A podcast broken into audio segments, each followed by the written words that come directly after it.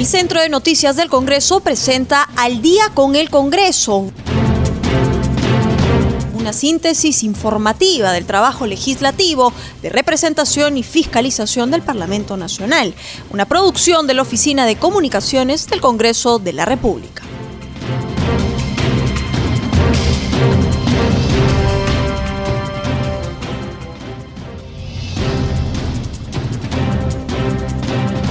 Buenas noches, bienvenidos al programa Al Día con el Congreso. Los saluda Rómulo Vargas y los acompañaré en esta hora informativa con las principales noticias del Parlamento Nacional. Hoy arduo trabajo de la Comisión Permanente del Congreso de la República, donde se aprobaron diversos temas, entre ellos en forma unánime acusar al ex juez supremo César Inostroza Pariachi y a dos ex miembros del desativado Consejo Nacional de la Magistratura por la presunta comisión del delito de organización criminal denominada los cuellos blancos del puerto. Los ex consejeros acusados son Sergio Iván Noguera y Guido Ávila Grados, el primero acusado también de cohecho activo específico, a Inostroza Pariachi, además se le acusa de los delitos de patrocinio ilegal, cohecho pasivo específico, cohecho activo específico y tráfico de influencias tipificados en los artículos 385, 395, 398 y 400 del Código Penal respectivamente. El caso de los otros dos ex magistrados, Julio Gutiérrez Pebe y Orlando Vázquez Benítez, será visto en una próxima fecha por no presentar sus descargos ante la ausencia de sus abogados. Ambos son acusados de pertenecer a la organización criminal. Además, a Gutiérrez Pebe se le imputa el delito de patrocinio ilegal. En el informe final de la denuncia constitucional número 247 fue aprobado por la congresista María Retamoso Lezama del FREPAP, quien sostuvo que existen elementos necesarios para que la Fiscalía y el Poder Judicial continúen con la investigación. Retamoso Lezama se encargó del recuento del proceso y de sustentar las conclusiones y recomendaciones del caso. Más adelante, ante la propuesta del titular de la Subcomisión de Acusaciones Constitucionales, Carlos Pérez Ochoa, de Acción Popular, fue designada en forma unánime el integrante de la subcomisión acusadora ante el Pleno.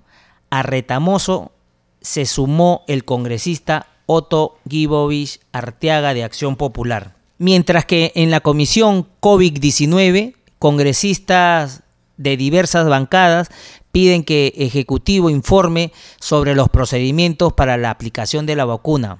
Ellos han solicitado se informe sobre los procedimientos que se emplearán para la aplicación del primer millón de vacunas para las personas de la primera línea en la lucha contra la COVID-19 a fin de que el proceso sea transparente e igualitario para todos.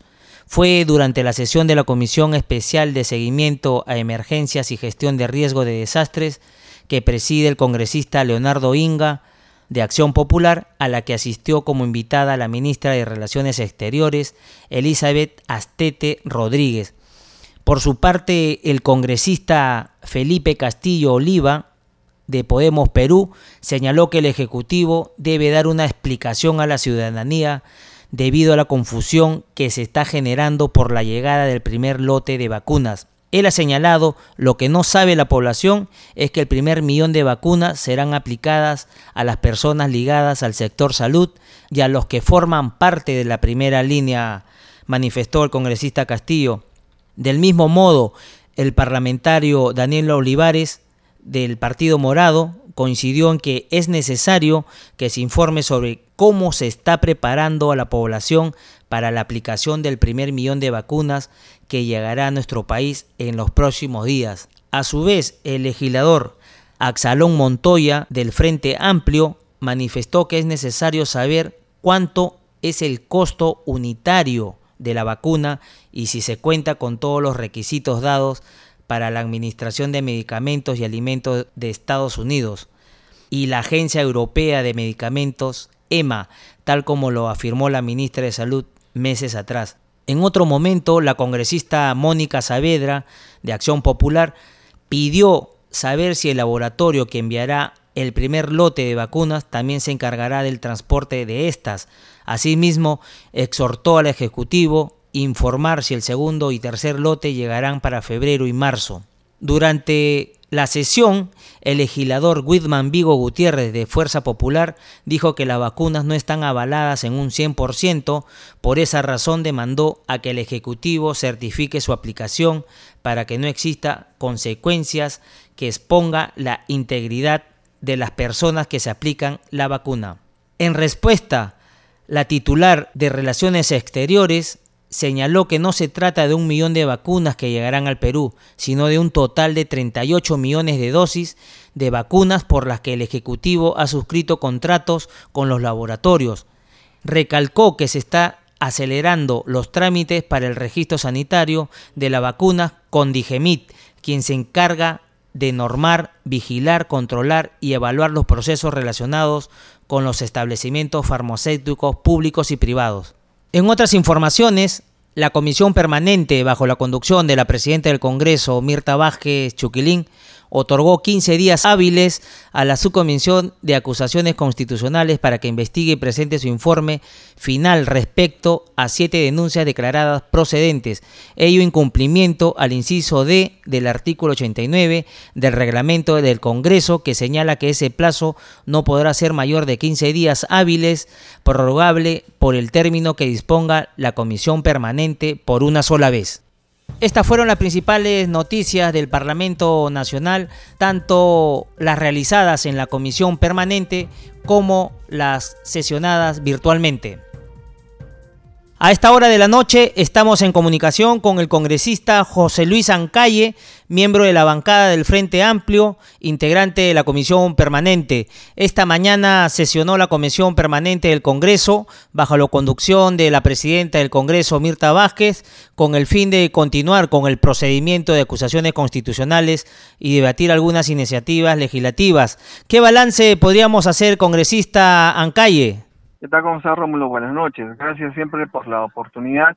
Creo que a diferencia de los congresistas anteriores, el Congreso disuelto y también los que han antecedido, se está dando cumplimiento a algunos plazos de los procedimientos de las acusaciones constitucionales. Hoy ha sido bastante importante y ha demorado también bastante un tiempo eh, destacable respecto a las acusaciones de, César Inostroza y todos los miembros de la CNM, que tuvieron también la oportunidad para hacer sus descargos, una defensa que duró media hora para cada uno, hubo un pequeño debate, eh, el sustento de la congresista del secretario Retamoso, que al final, por una contundente y por voto unánime, se ha dado eh, pie a que esta acusación pase ya al Pleno del Congreso y se pueda seguir con los procesos parlamentarios para la acusación constitucional de los ex miembros de la CNM. Congresista, y el paso siguiente es que se debata en el Pleno. ¿Ya hay fecha ya para ver este tema? No hay fecha, pero seguramente que se va a poner en consideración. Eh, ya más bien se ha elegido a los ponentes, eh, va a ser la misma que elaboró el informe y me parece que un miembro de, la Acción Popular también se ha adherido, también ya hubo un acuerdo para que puedan eh, sustentar, puedan eh, eh, exponer la acusación en el Pleno del Congreso y siga su curso. Lo que queremos que es que, que se impida esas costumbres de obstruir todos los procedimientos, porque en realidad al final quien va a sancionar, quien va a condenar es de los procesos ordinarios que el Poder Judicial eh, tiene todas las prerrogativas, solo que en estos casos cuando son altos funcionarios y la misma constitución indica, hay un antejuicio de acuerdo al marco constitucional del Perú y es lo que nosotros estamos realizando como cumplimiento, ¿no? De acuerdo a nuestras labores. Congresista en calle, y en torno al tema de los congresistas que estarán a cargo de seguir este tema, ¿quiénes son los designados? La congresista Retamoso, quien fue la delegada para eh, elaborar el informe, y me parece que se ha adherido para que también sea ponente en el pleno del Congreso el congresista Otto Gigovich. Perfecto, congresista. En torno al tema que se ha seguido y ha entrado a votación durante toda la mañana, ha sido el caso del ex juez Inostroza, también del ex magistrado Gutiérrez Peve, Águila Grados, Vázquez Benítez, Iván Noguera Ramos, ellos en su calidad de ex integrantes del antiguo Consejo Nacional de la Magistratura, ¿no, congresista Calle? Sí, precisamente. Eh, son quienes son los acusados que han tenido también una eh, participación para que puedan tener pues el derecho de defensa. Hubo una participación de algunos congresistas, incluso mi persona, y luego inmediatamente se ha pasado a votación y creo que ha concordado en la decisión y en la voluntad de los congresistas, porque no ha habido ninguna abstención, ningún voto en contra en que debemos de impedir que algunas personas busquen mecanismos legales para obstruir los procedimientos. Lo que queremos que las personas encargadas, como es el Poder Judicial, cumpla con todos los procedimientos, con todo lo necesario para que se sancione o se archive pero si esos procesos están mediante las prerrogativas que también el reglamento y la constitución eh, nos, nos faculta a nosotros como congresistas, también estamos cumpliendo esa labor. Esperemos que esto más bien dé pie a que muchas acusaciones constitucionales que son relegadas en el tiempo eh, se puedan tomar en consideración y se cumplan los plazos. Son 15 días que la permanencia da para que tengamos un informe. lo que me está pasando con el caso del ex congresista Salaverri. Ya eh, se ha dispuesto los plazos, pero que lamentablemente hay problemas para el tema de notificación. No encontramos a su abogado, no encontramos al, acusado en su domicilio. Lamentablemente se tiene que acudir a una publicación, a una notificación mediante visto para que eh, sigamos con el curso de esos procedimientos que es parte de la transparencia y parte de la lucha también contra la corrupción. Así es, congresista. Bueno, esperemos pues no que, este tema del señor Salaverri no se entrampe, siga su curso y bueno, y se pueda dar con el paradero de él para que también dé la cara en el Congreso de la República ante la comisión que ustedes este, en estos momentos están representando. Congresista, llora el paso seguido en cuanto a la extradición de, del juez Inostroza. ¿Qué es lo que viene? Esta acusación, si en los próximos días, la próxima semana, puesto que ya el receso parlamentario culmina eh, finalizando este mes, ya estaríamos pues este, aptos para que sea debatido en el Pleno y pueda dar pie, pueda dar pie para que la extradición más bien sea de manera inmediata, puesto que el procedimiento parlamentario también estaría recogiéndose con todo lo que respecta a, los procesos eh, penales y el pedido de extradición, teniendo como sustento no solamente la documentación que el Ministerio Público tiene, sino también con respecto al trabajo que estamos realizando como congresistas y, facultados para ello, ¿no? Gran trabajo que tienen ustedes, congresistas en calle. Esperemos que el tiempo tampoco no les gane. Cambiándole de tema, congresista en calle, Estamos en el día 313 del estado de emergencia por la pandemia COVID-19 y se ha elevado el número de casos positivos. Eh, se trata de 4.232 nuevos contagios, 2.388 en las últimas horas, las cuales suman algo de más de un millón de casos acumulados. Nuestros sistemas de salud ya colapsaron, no hay camas UCI, oxígeno, ¿Cómo está su región Arequipa? ¿Están con los mismos problemas? Sí, y gracias por la oportunidad. Quizás a través de, vuestro medio me permitan eh, eh, tener una reunión con la ministra de Salud, puesto que es necesario la atención aquí en la región de Arequipa. Eh, el año pasado, en los meses, en los días cruciales con el pico más alto, la situación ha sido bastante difícil. Y ahora, eh, manifestarle de que no hay ya disposición de una cama UCI y muy por el contrario, ya hay 14 pacientes que están a la espera de una cama de estas especializadas para poder contener la gravedad de cualquier paciente contagiado. Eso es importante, eso es urgente, puesto que los familiares están prácticamente desesperados, porque si no hay la disposición de estas camas de cuidados intensivos, peligra la vida de estos pacientes.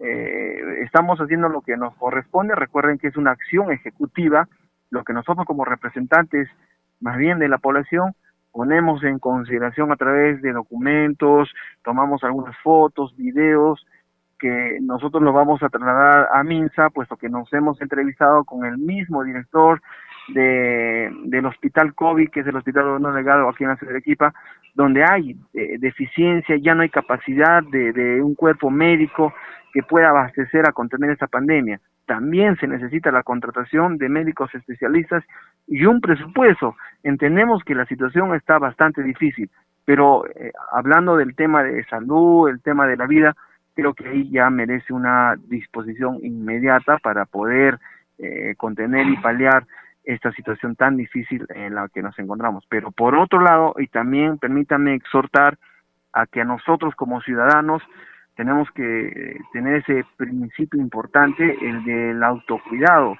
utilizar siempre el, el tapaboca, la mascarilla y el distanciamiento, porque si cumplimos con todo ello, yo creo que no vamos a ser contagiados ni vamos a llevar este virus a nuestros hogares. Esa acción de parte de la ciudadanía también tiene que ser importante y en conjunto batallar, contrarrestar este terrible virus que está causando mucha tristeza en nuestro país. Así es, congresista Ancalle, a respetar los protocolos para que no sigamos contagiándonos en las calles, evitar también la conglomeración de, de mucha gente. El tema también de las fiestas COVID, otro problema para las autoridades. En esa línea, congresista, hoy ha estado la ministra de Salud, Pilar Macetti, en el Congreso y lamentablemente ya confirmó que ya hay tres casos de la variante británica en nuestro país. Todavía no se ha dado cuenta de casos en torno a la variante de Brasil ni de África pero es preocupante la situación. Arequipa todavía no tiene ningún caso lamentable. No, no tenemos reportado alguna variante de esta de este virus, pero sí más bien hemos eh, escuchado que la Universidad Nacional de San Agustín están ya equipando lo necesario para detectar, identificar a través de eh, pruebas en laboratorio estas variantes de manera inmediata. Esperemos que no se dé el caso, puesto que hay bastante zozobra, alarma aquí en la, región de Arequipa por ya la, ah, falta de camas de cuidados intensivos y creo que ahí se debe tomar acciones de parte del Ejecutivo bastante serias, delicadas y eficientes, ¿no? El tema del cierre de fronteras, no sé a qué tan necesaria puede ser, eso creo que los especialistas deberían ya de, de también trabajar en ese aspecto, puesto que podría eso ayudar bastante para que estas variantes del, del virus no pueda causar otro otro desastre, sobre todo atentando contra la salud y por lo tan precario que se encuentra el sector de salud. Congresista en calle, como usted muy bien indica, el cierre de la frontera sería una gran alternativa. ¿El plan Taita están funcionando por allá? Esos aspectos que también se han dispuesto desde el Ejecutivo, eh, nos corresponde a nosotros eh, fiscalizar su cumplimiento. Solo que a veces hay una desidia, al menos yo he encontrado desidia de parte de las autoridades locales en no remitirme la información, como ha ocurrido con el gobernador de, la región de Arequipa, Hermes Cáceres Yica. De igual forma, se ha pedido al alcalde provincial sobre el cumplimiento de algunos protocolos en los medios de transporte, pero esa decida no nos permite transparentar, más bien cuestionar más aún cuando la población está reclamando la acción de parte de las autoridades ejecutivas. Congresista Ancalle, y en esa línea de trabajo, usted como presidente de la comisión que fiscaliza los procesos de contrataciones, bienes y servicios en el gobierno regional de Arequipa, ¿qué nos podría decir sobre el trabajo que viene realizando en torno a las gestiones administrativas y médicas que viene implementando el presidente regional Cáceres Yica para afrontar la segunda ola de la COVID-19? Han sido más de 103 millones dispuestos eh, el año pasado para poder contener la pandemia y, ahora en vista de que ha habido una situación bastante eh, catastrófica por la precariedad del, sistema de salud en, Arequipa es que hemos sido delegados para fiscalizar al gobierno regional. Pero eh, lo curioso o lo anecdótico es que mientras el gobernador indica de que hay camas UCI, los mismos funcionarios, trabajadores del gobierno regional indican que ya no haya hay más bien pacientes que están a la espera. Ayer hemos hecho una visita, hemos hablado con el director de la hospital COVID, no hay ya camas UCI y hay pacientes a la espera y de igual forma en Camaná, en Aplau, en Chivay, en Magres indicaron que hay camas UCI, pero eh, cuando nosotros eh, en una semana de representación que tuvimos el año pasado, verificamos que estas camas UCI no pueden estar puestas al, servicio de la población porque no cuenta con el equipo profesional que, que básicamente son los intensivistas, los sociólogos que pueden manejar los equipos y pueden atender a pacientes eh, graves. Eso es nuestra preocupación y por eso que este grupo de trabajo ha ya llevado a cabo cinco sesiones ordinarias. Lo que queremos es prever de que esta segunda ola pueda causar más estragos, más tristeza en la población, pero a veces algunas autoridades no permiten ayudar o, o quizá los cuestionamientos que, la población ha tenido sean en verdad, puesto si no nos alcanza la información es porque algo malo está ocurriendo quizás en las instituciones públicas que ellos son como o cumplen la tarea de la titularidad. Bueno, congresista, vamos a seguir de cerca bueno, este tema para poder tener mayores alcances en cuanto al trabajo de, su comisión. Hay otro tema que se aprobó el día de ayer, congresista en calle, es el tema de la insistencia no para derogar el decreto que restringía las negociaciones colectivas. Ayer se aprobó este tema después de, varias conversaciones en, los debates.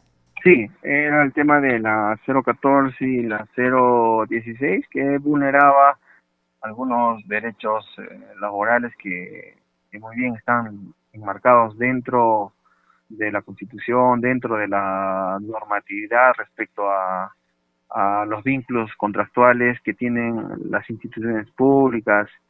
Y a ello incluso hay un tema de inconstitucionalidad, por eso que se votó por la insistencia y, ahora va a tener esos canales para que en estos convenios que se tengan con las instituciones se pueda acordar pues aquellos beneficios que más bien se estaban suprimiendo con estas eh, con estos decretos de urgencia que han sido derogados el día de ayer. Congresista Ancalle, muchísimas gracias por haber estado con nosotros en CNC Radio del Congreso y Radio Nacional. Vamos a tener a lo largo de las sesiones otras conversaciones con usted y muy amable por la atención. Gracias, un abrazo y reitero que nuestra actitud va a ser muy importante para contener la pandemia más allá de que hay leyes, hay normatividad y nuestras autoridades exigen el cumplimiento del distanciamiento. Es también nuestra nuestra función y nuestra nuestra actuación y comportamiento frente a estos momentos eh, difíciles que estamos viviendo. Gracias. Congreso en redes. Ahora damos pase a nuestro segmento Congreso en redes. En la línea telefónica estamos en comunicación con nuestra colega del Centro de Noticias del Congreso, Estefanía Osorio, para que nos cuente las actividades de los congresistas en las redes sociales. Adelante, Estefanía, buenas noches. Gracias Rómulo por el pase, un saludo a todos los oyentes de Radio Nacional, bienvenidos a Congreso en Redes. Hoy es viernes 22 de enero del 2021 y vamos a conocer algunas publicaciones de los congresistas en las redes sociales. La congresista Liliana Pinedo Achaca extiende hoy un fraternal saludo a toda la población del distrito de Manás, ubicado en la provincia de Cajatambo, región Lima. Esto en conmemoración de los 100 años de creación que cumple hoy.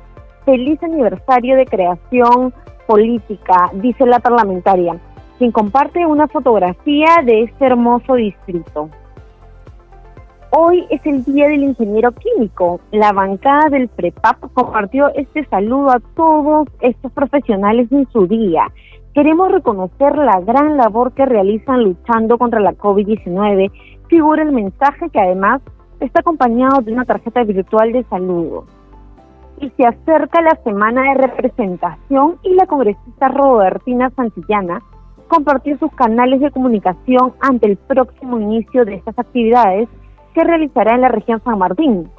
En Twitter también publicó los medios de contacto para escucharla y atender las demandas de la población, las consultas de los ciudadanos y todos los reclamos que tengan acerca de la jurisdicción que ella pertenece. Seguimos con la congresista Carmen Núñez, quien recordó en Twitter que un día como hoy, hace 22 años, fue creado el distrito de Casagrande, en la provincia de COPE La Libertad, el cual cuenta con importantes recursos arqueológicos, así como hermosos atractivos turísticos. Resalta además que es uno de los distritos más importantes para la producción de azúcar de la región. Hasta aquí llegamos, Rómulo, con Congreso en redes. No se olviden de seguirnos en nuestras redes sociales. Estamos en Facebook, en Instagram y en Twitter. Nos encuentran como Congreso Perú. Adelante contigo, Rómulo. Gracias, Estefanía, por tu reporte. Nos reencontramos el día lunes. Nos vamos a un corte comercial y ya retornamos con más en Al día con el Congreso. Estaremos en la línea telefónica con el congresista Carlos Pérez Ochoa, presidente de la Subcomisión de Acusaciones Constitucionales. Retornamos.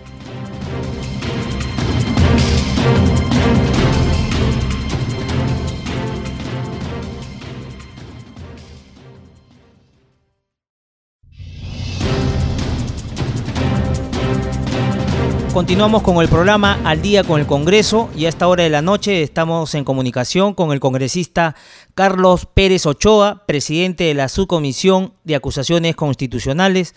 Congresista Pérez Ochoa, muy buenas noches, gracias por acceder a la entrevista. Rómulo, ¿qué tal? Eh, muy buenas noches, muy buenas noches a tu audiencia.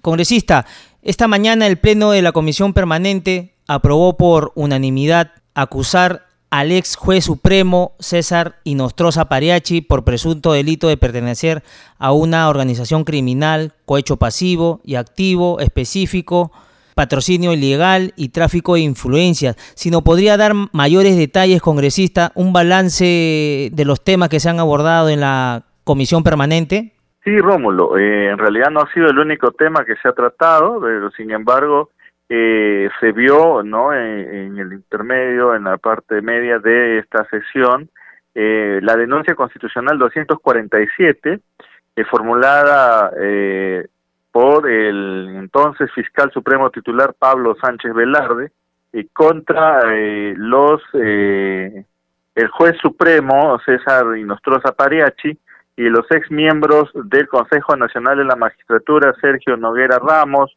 Atilio Gutiérrez Peve, Guido Aguila Grados y Orlando eh, Velázquez Benítez. Eh, ellos eh, hoy día tuvieron la oportunidad de sustentar ante la comisión permanente sus argumentos de defensa, no como una garantía que tiene este Congreso de, de proteger pues los derechos constitucionales, de garantizar los derechos constitucionales también de los denunciados. Eh, sin embargo, no se había eh, podido eh, notificar a Gutiérrez Pebe y a, Benít y a Velázquez Benítez. El tema de ellos ha quedado pendiente, y que se ha procedido con la votación de los tres denunciados, Inostroza Pariachi, Gutiérrez Pebe y Aguila Grados. Esos han sido aprobados por unanimidad de la comisión permanente y lo que sigue ahora es que una comisión acusadora eh, de la subcomisión eh, de acusaciones constitucionales, eh, conformada por la congresista María Retamoso y el congresista Otto Gibovich, quienes han sido propuestos por la presidencia de la subcomisión, tendrán que sustentar en una próxima convocatoria ante el Pleno ya del Congreso de la República este informe final que ha sido aprobado por la Comisión Permanente. Congresista, usted ha indicado muy bien el balance no en torno a este tema y cuál es el paso siguiente. ¿Cuándo estaría llegando procedente de España el ex magistrado Inostroza? Bueno, ese es un tema que él tendrá que resolverlo, se lo tendría que consultar al ex eh, magistrado.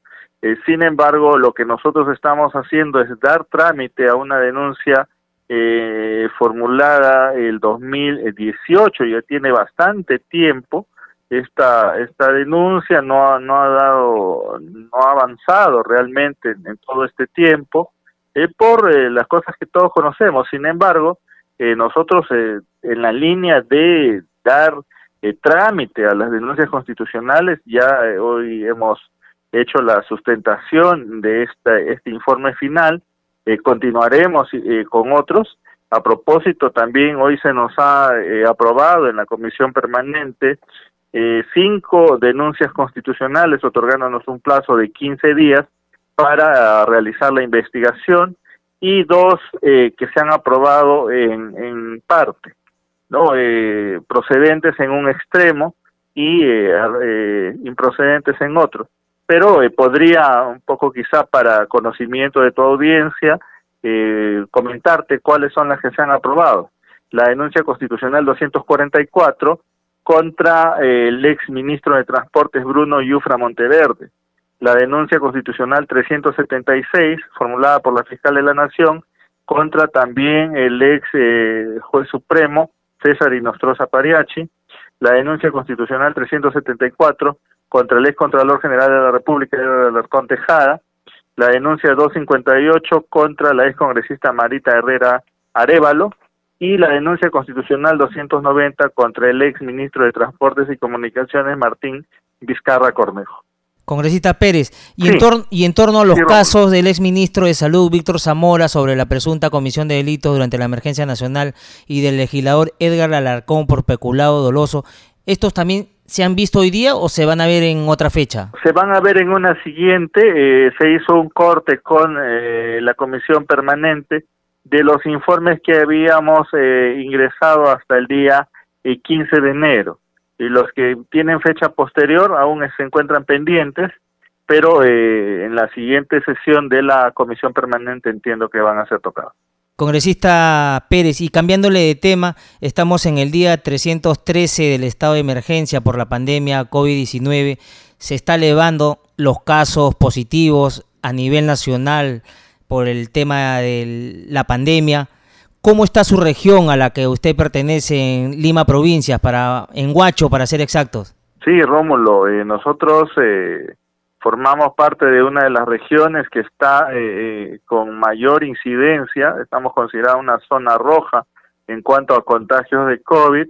el último reporte que nos ha facilitado Direza de la región Lima nos habla de 50.097 casos confirmados, en 1940 fallecidos, 146 hospitalizados y 25 en UCI. Esto nos muestra pues un panorama eh, aterrador prácticamente para mi región porque eh, siguen creciendo, siguen incrementándose los casos de contagio y las pruebas eh, moleculares ya van resultando insuficientes, sobre todo el tema de las camas UCI, que creo que es un problema a nivel nacional.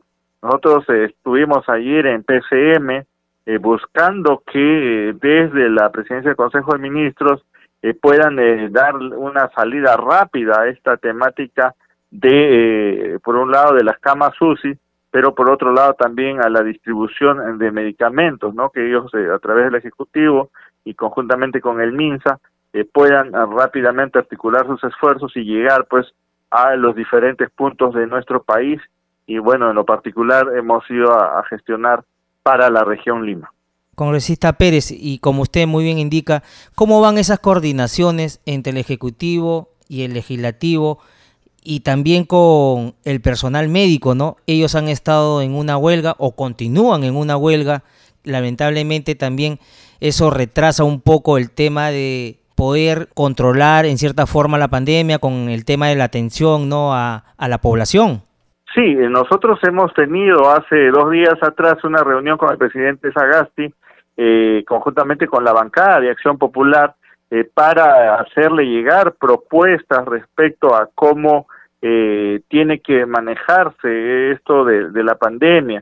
en algún momento el Ejecutivo ha sido un tanto reacio a reconocer que estamos ya en una segunda ola consumada, de que el tema de las vacunas es algo que la población reclama permanentemente, más si miramos a nuestros vecinos, eh, tenemos por ejemplo que ayer ya en Ecuador, en Ecuador ya eh, llegaron eh, las vacunas, ¿no? 8 millones de vacunas arribaron ayer a Quito, entonces nosotros los peruanos seguimos a la espera de que el Ejecutivo dé respuestas claras al respecto, que nos den fecha y que esto pueda rápidamente llegar a la gran mayoría de peruanos que se encuentran en severo riesgo de contagiarse y de perder la vida.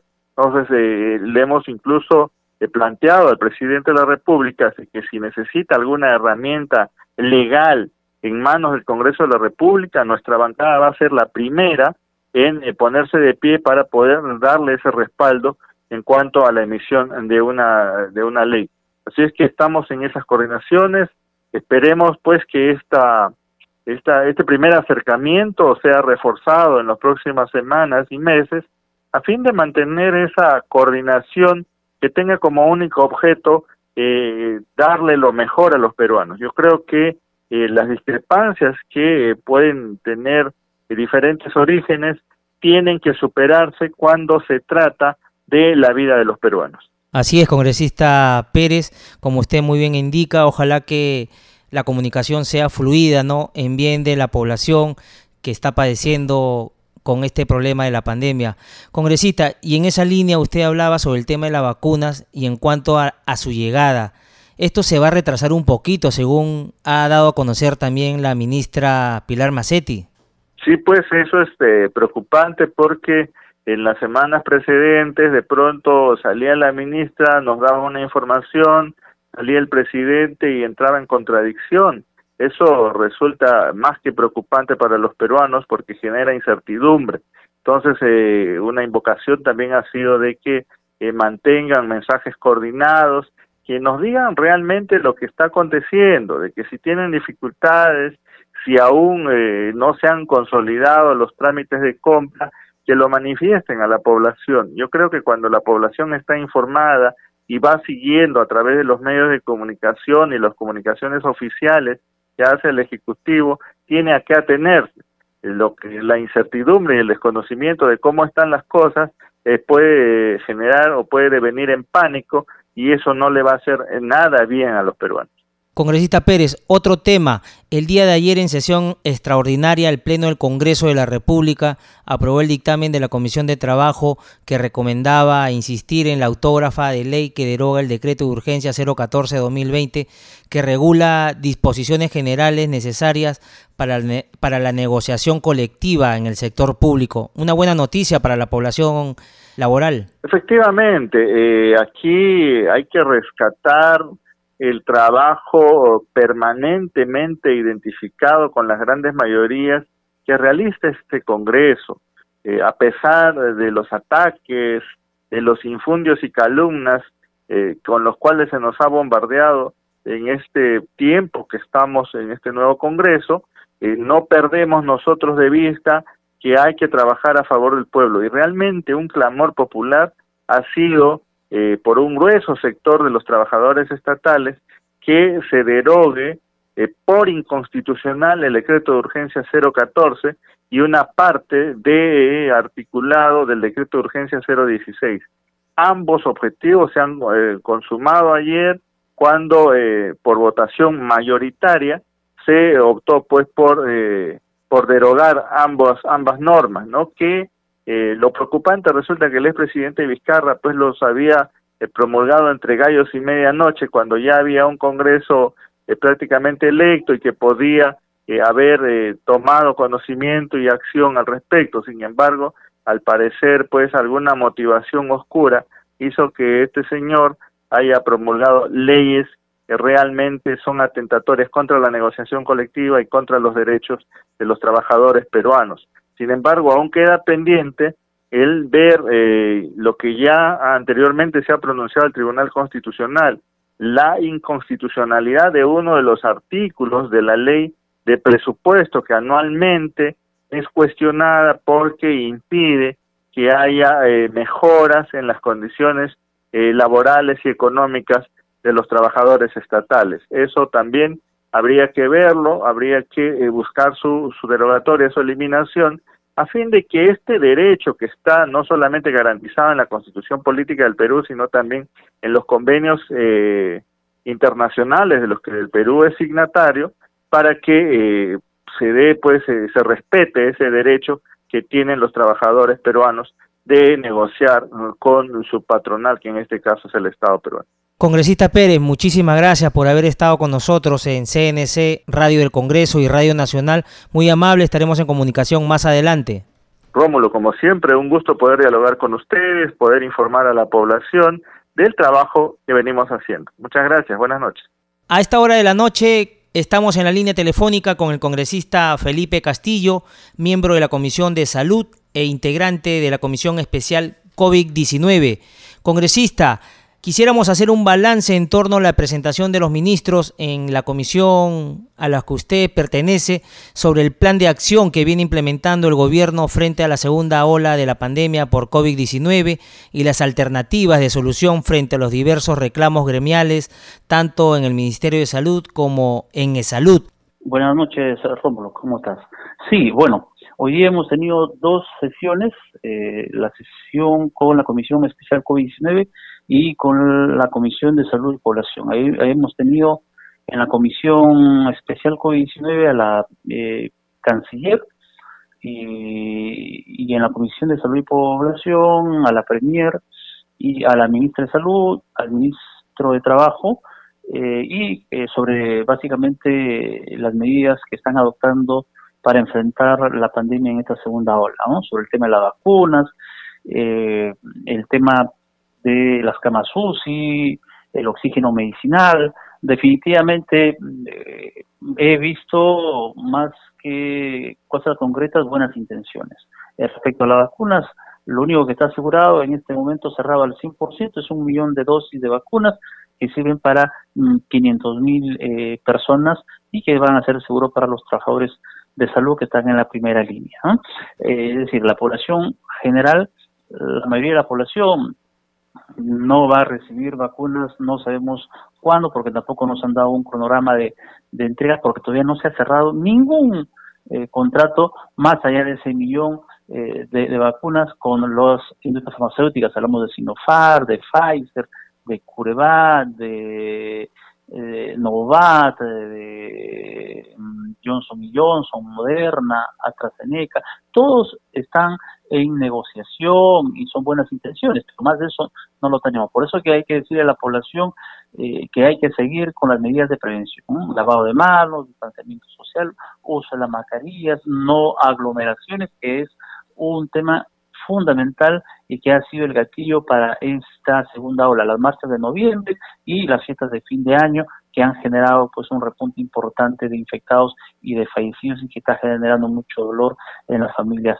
peruanas. La, eh, la canciller nos habló sobre el tema de las vacunas y esa es la información al final en síntesis eh, de lo que hay en este momento ya algo establecido, porque la población lo que eh, falta el Ejecutivo es articular una buena comunicación con la población y de hablarle en forma sencilla y directa. Lo único que se tiene, según la canciller, son cerrados un millón de dosis de vacuna para 500 mil personas y el resto son buenas intenciones en negociaciones con estas industrias farmacéuticas que todavía en este momento no hay nada más allá de eso establecido.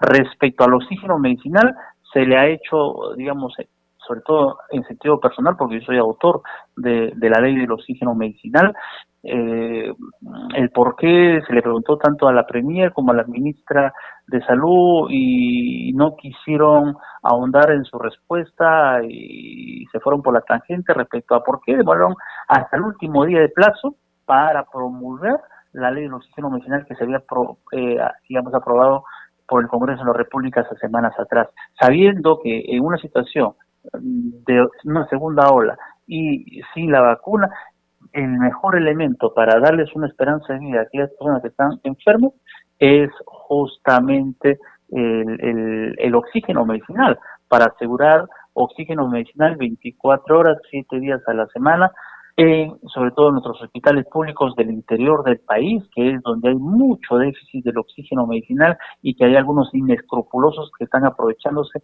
y están encareciendo el oxígeno medicinal. Y eso es un signo de que nuestros hospitales no tienen oxígeno en este momento. Congresista, ¿y cree usted que la ministra Pilar Macetti debería de retomar el liderazgo en cuanto a las medidas contra el coronavirus? Porque por lo que usted me está diciendo, las medidas que se han dado son muy tibias bueno, ella es la que encabeza el manejo eh, de la pandemia en el país en este momento, porque eh, ella es la que conoce, es, es, el ministerio especializado y sobre ello trabajan el resto. Cancillería con la negociación de la vacuna, eh, el primerato debería articular de una forma mejor con la presidencia de la República, o en todo caso, para manejar una cosa mucho más integral, quien debe monitorear todo ese presidente. Aparentemente, eh, en teoría es así, pero en la práctica no se da eso. Y, eso es lamentable. lamentable que el horizonte eh, para los 33 millones de hermanos peruanos no es tan eh, prometedor, porque vamos a tener meses y meses con las mismas condiciones sin la vacuna, que sí sería un elemento importante para volver a la nueva normalidad. Por lo tanto, hay que exigir al gobierno a que se ponga los pantalones y sea más eficiente en la implementación de estas medidas que son importantes para salvar vidas. Eh, y, llama la atención eso, pero mm, eso se puede traducir en incapacidad, porque han pasado 10 meses y 6 meses de la administración en el Ministerio de Salud de la ministra, señor Maceo. No es que sea recién una persona que haya tomado el control. Este, una persona que tiene seis meses, medio año, por lo tanto, está empapada, conoce, ha tenido que haber aplicado todas las medidas necesarias para tener al menos plantas de oxígeno en la mayoría de hospitales del, interior del país, hospitales públicos, y que hay mucha gente que llega por un problema respiratorio moderado que puede salvarse con el oxígeno medicinal y se muere porque no tiene oxígeno medicinal. Eso es lo lamentable en un país que se supone, dice, se dice que tiene buenas esferas económicas. Somos el país que más ha invertido, uno de los países que más ha invertido eh, el gasto público en la pandemia, pero con los peores resultados en términos económicos y en términos de víctimas eh, de y por COVID.